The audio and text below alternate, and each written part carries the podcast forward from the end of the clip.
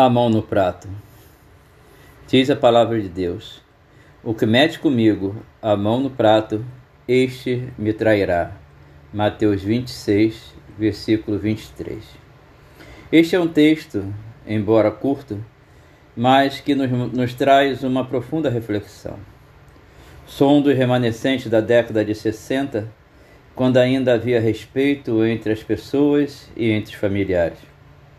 Os filhos ainda chamavam seu pai de Senhor, pediam a bênção e cumprimentavam visitas, vizinhos e passantes nas ruas.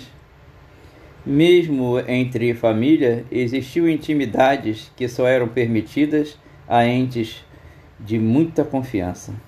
Coisas como abrir a geladeira sem pedir, colocar a própria refeição, entrar na casa sem bater, coisas desconhecidas desta geração que chama pai e mãe pelo nome e sai de casa batendo a porta com raiva. Uma dessas intimidades era comer ou colocar a mão no mesmo prato dos pais e irmãos. O respeito pelos progenitores era tão grande que para que tal ato, para tal ato era necessário grande intimidade e sintonia. Neste texto vemos Jesus dizendo que um dos seus apóstolos o trairia, algo prontamente questionado pelos mesmos, de, desejosos de saber quem seria. A resposta de Jesus trouxe um tom de grande angústia e decepção. O que mete a mão comigo no prato, este me trairá. Com certeza, todos os apóstolos gozavam de tal intimidade com o Senhor, o partidor do pão. Mas nesse texto percebe-se que Judas era e estava bem próximo de Jesus e gozava dessa intimidade como alguém de sua extrema confiança. Afinal, andava lado a lado com o Senhor, sentava-se com ele, trabalhava com ele, servia-o e era servido, até dormia no mesmo cômodo com, com, como todos e ainda tinha a confiança de, de andar com as moedas e suprir a todos.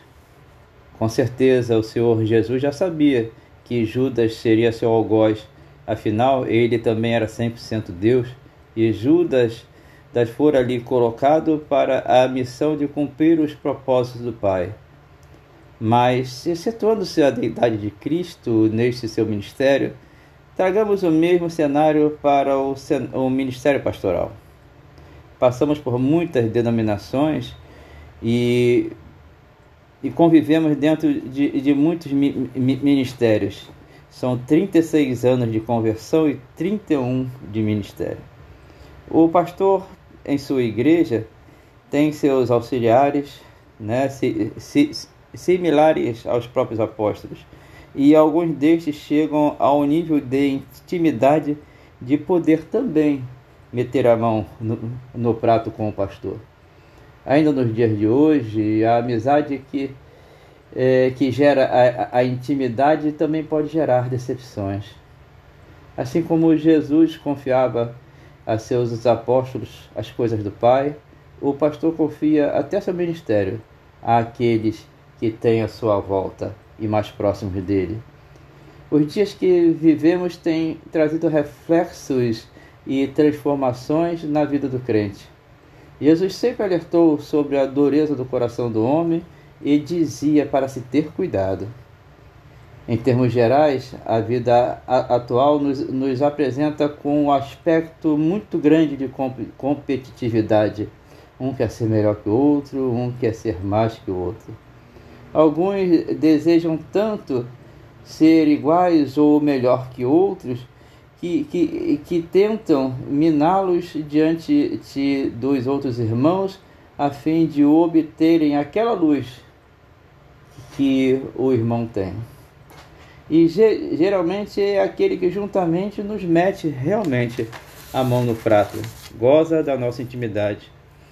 É decepcionante para o pastor que ensina os preceitos bíblicos das relações familiares cristãs, é, se ver traído por causa de egos, de egocentrismos ou disputas de poder. Judas traiu Jesus por dinheiro. Pedro o traiu por medo. Pilatos lavou as mãos por política e os judeus o colocaram na cruz por ignorância e por desconhecimento da palavra de Deus.